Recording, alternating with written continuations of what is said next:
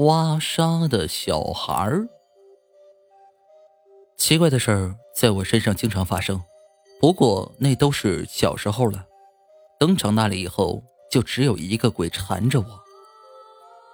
我上小学的时候，经常看到操场的一角的云梯下面有个小孩在挖沙子，挖出了个坑，就用手像捧水一样喝，往脸上送。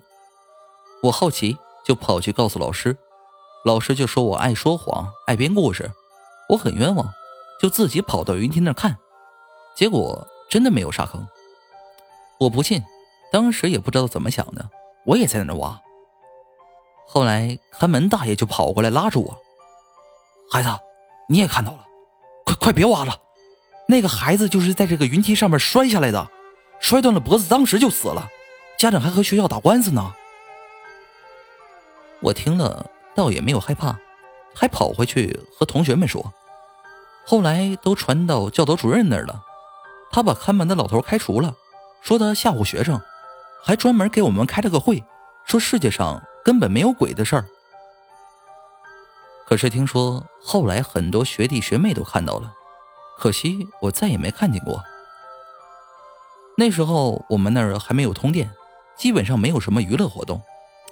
有一次，我们村来了个放电影的，我们全家出去看。其实只不过是我姑姑和我，因为我爸爸外出打工了。而等结束后，已经是晚上十一点了。当时手电筒没电池了，只好在村里的叔叔家借了一些向日葵的梗来点亮照明，因为那时候乡下很流行那个东西照明。结果就在快到家的路上，发生了一件奇怪的事情。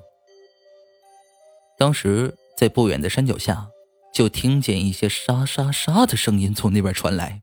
我们三个人害怕极了，赶紧把火把举得高一点，结果什么也看不见。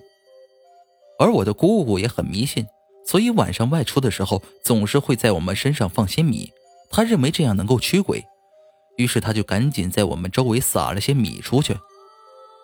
再后来，我们就慌张地跑回了自己家里。第二天才知道，我们村有个五十岁的老头死了，时间正好是昨天晚上十一点左右。而且听风水先生说，他的灵魂昨天晚上有来过我们那边找归宿，后来不知道什么原因又换了地方。我估计，也许就是被我们那些米给吓走的吧。我不知道这个世界上到底有没有灵魂，但是我真的是被那次吓怕了。